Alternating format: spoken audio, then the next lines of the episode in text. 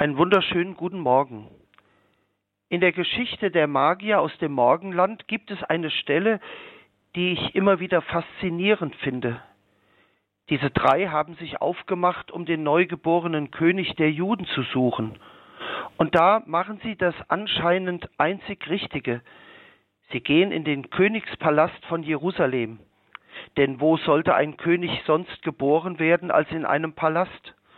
Und wer sollte seine Eltern sein anders als Könige? Und dann müssen sie feststellen, dass man dort im Palast gar nichts weiß von einem neugeborenen König und man sie dann weiterschickt. Und als sie dann dem Stern weiter folgen, da landen sie bei diesem Stall in Bethlehem.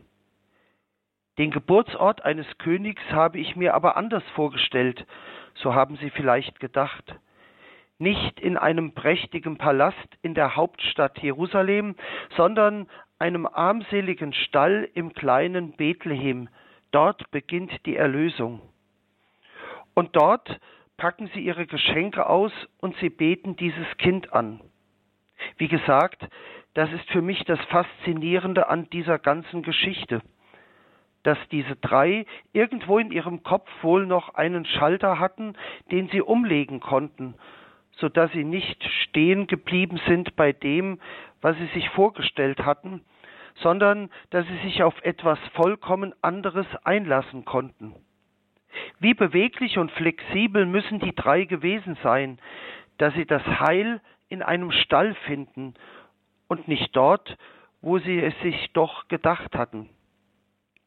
Und ich vermute einmal, dass uns diese Geschichte auch genau das sagen will. Wer ein Gottsuchender ist, der muss flexibel sein. Wer Gott sucht, der muss auch schon mal die Bilder, die er sich von Gott gemacht hat und die eigenen Vorstellungen davon, wie Gott zu sein hat und was er zu tun hat, aufgeben und sich auf Neues einzulassen, auf Ungewohntes, selbst wenn es aussieht, als wäre es total verrückt. Denn Gott ist nicht vorstellbar, Gott ist nicht kalkulierbar, Gott kann man nicht berechnen und nicht festhalten in Gesetzen, Vorschriften und Bildern, sondern Gott ist immer anders. Das ist das Problem vieler Menschen, die so ihre festen Bilder haben, auch in der Kirche. Gott ist immer groß und mächtig, wie es war im Anfang, so auch jetzt und alle Zeit, unveränderbar. Dabei kann Gott sich ganz klein machen.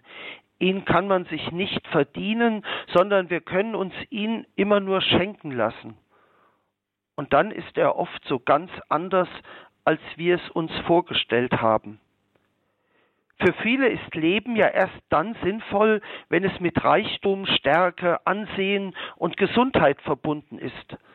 Alles andere ist Verlust, Unglück oder sonst etwas. Aber seit der Menschwerdung Gottes im Kind von Bethlehem gilt für uns alle, jedes Leben hat seinen Sinn, jedes Leben, auch das Schwache und Kranke, auch das Alte und Behinderte, auch das Gebrochene und Enttäuschte.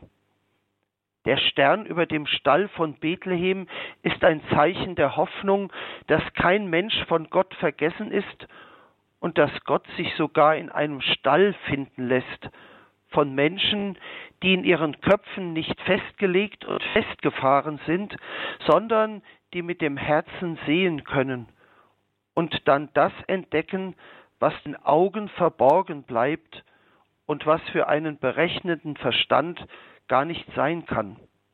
Noch einmal, Gott lässt sich nicht berechnen, aber er lässt sich lieben. Gott lässt sich nicht verdienen und nicht kaufen, selbst wenn wir uns noch so anstrengen, aber er kann sich uns schenken, weil er nicht nur gerecht, sondern vor allen Dingen barmherzig und liebevoll ist. Und seine Barmherzigkeit und seine Liebe, die gelten allen, besonders denen, deren Leben sich manchmal eher in einem Stall abzuspielen scheint, als in einem gutbürgerlichen Haus oder gar einem Palast. Er ist das Heil für die, die ihn suchen und für die, die ihn brauchen. Und das sei mein Wunsch für den kommenden Festtag der heiligen drei Könige, dass sie Suchende sind und bleiben. Menschen, die nicht festgelegt und festgefahren sind, sondern die wie die heiligen drei Könige diesen Schalter im Kopf haben, der es ihnen möglich macht, sich immer wieder auf Neues und Unbekanntes einzustellen, denn dann müssen sie nie mehr sagen, das war noch nie so, früher haben wir aber immer. Denn dann müssen sie nicht im Früher leben, sondern sie können im Heute leben und sicher sein, dass sie Gott dort finden können, wo sie leben, denn er lebt ja ihr Leben mit ihnen, selbst dann, wenn sie es nie für möglich gehalten hätten. So begleite sie Gottes Segen jetzt durch die restliche Weihnachtszeit. Gott schenke dir Gelassenheit, dass Weihnachten weiter in dir Raum finden kann. Gott gebe dir die Kraft, eigene Erwartungen und Ansprüche loszulassen. Gott mache heil, was zerbrochen ist, und führe dich zur Versöhnung. Gott stärke deine Entschlossenheit, deine Fantasie und deinen Mut, auch anderen Weihnachten zu bereiten. Gott bleibe bei dir und erfülle dich mit Zuversicht, wenn dunkle Tage kommen. Gott gebe dir ein empfindsames Herz, das über die Botschaft von Weihnachten staunen kann. So segne dich Gott und schenke dir, deiner Familie und aller Welt seinen Frieden. Es segne dich Gott der Vater und der Sohn und der Heilige Geist.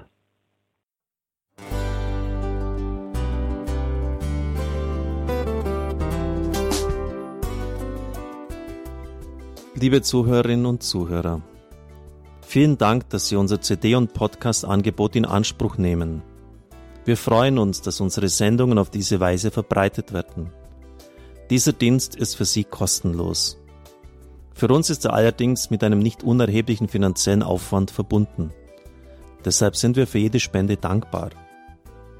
Alle Bankverbindungen unserer Spendenkontos können Sie über unsere Homepage horeb.org unter dem Menüpunkt Spenden einsehen.